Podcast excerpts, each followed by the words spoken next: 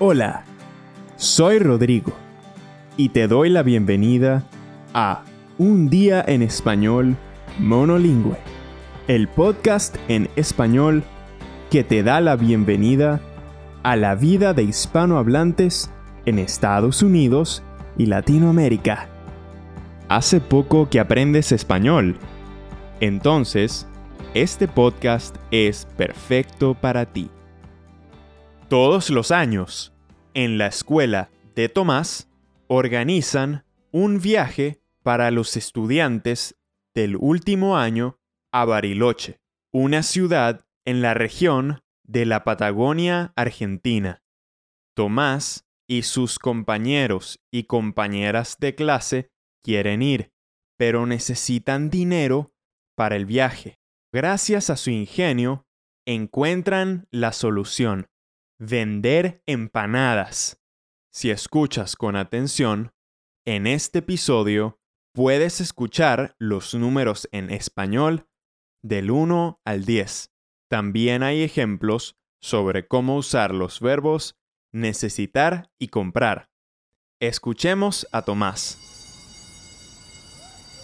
Hola, me llamo Tomás. Tengo 17 años y soy de Argentina. Hoy mis compañeros de clase y yo tenemos una misión importante. Necesitamos plata, dinero, para nuestro viaje de fin de curso. Todos los años, los estudiantes del último año de escuela hacen un viaje de cinco días a Bariloche. Bariloche es una ciudad en la región de Patagonia. Está al lado del lago Nahuel Huapi y de la cordillera de los Andes.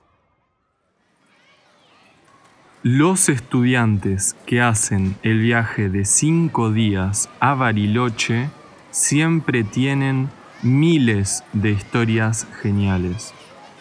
Durante el día hacen turismo por la ciudad, senderismo por la montaña o visitan el lago.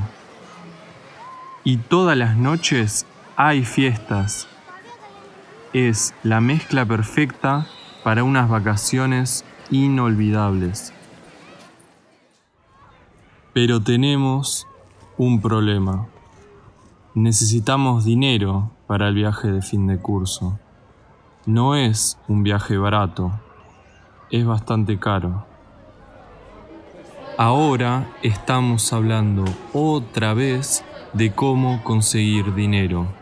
Mi amigo Juan, que es un genio, tiene una idea brillante. Escuchen chicos, ¿saben cuál es una buena idea? Vender empanadas. A todo el mundo le encantan las empanadas. Ven, Juan es un genio. Todos dicen que sí a las empanadas.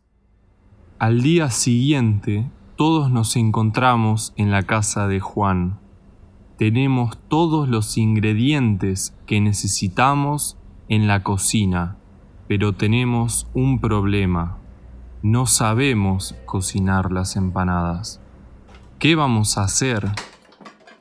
Entonces Juan llama a su abuela por teléfono. Ella nos dice qué necesitamos hacer. Todos empezamos a cocinar. Al principio es un poco difícil, pero después de hacer tres o cuatro empanadas ya somos expertos. Horas más tarde estamos en el parque para vender las empanadas. Hay muchas personas en el parque, pero no se paran en nuestro puesto de empanadas. Juan se sube a una silla. ¿Qué hace? Tengo una idea, Tomás. Voy a hacer publicidad de nuestras deliciosas empanadas. Ayuda. Ok. Empanadas caseras, como las hace mi abuela. deliciosas empanadas de carne y también vegetarianas. Compren empanadas para ustedes y para su familia. Ayuden a estos estudiantes a viajar a Bariloche. Deliciosas empanadas para el carnívoro y el vegetariano. ¿Cuántas necesitan? ¿Una, dos o tres? Tenemos empanadas para comer todo el mes. Compren estas deliciosas empanadas. El resto de nuestros compañeros y compañeras nos miran con los ojos muy abiertos. Están todos un poco rojos. Yo también tengo la cara ahora un poco roja. ¿Estamos haciendo el ridículo? Pero, ¿se acuerdan? Juan es un genio. La gente mira nuestro puesto y de repente hay una fila de personas que quieren comprar empanadas. Es increíble. La primera persona compra cinco empanadas y después muchas personas compran más de seis. Una señora quiere siete u ocho, pero después compra nueve. Y un señor compra diez empanadas. En una hora vendemos todas las empanadas. Explicamos a las personas que quieren comprar que ya no tenemos más, pero vamos a vender más durante toda la semana.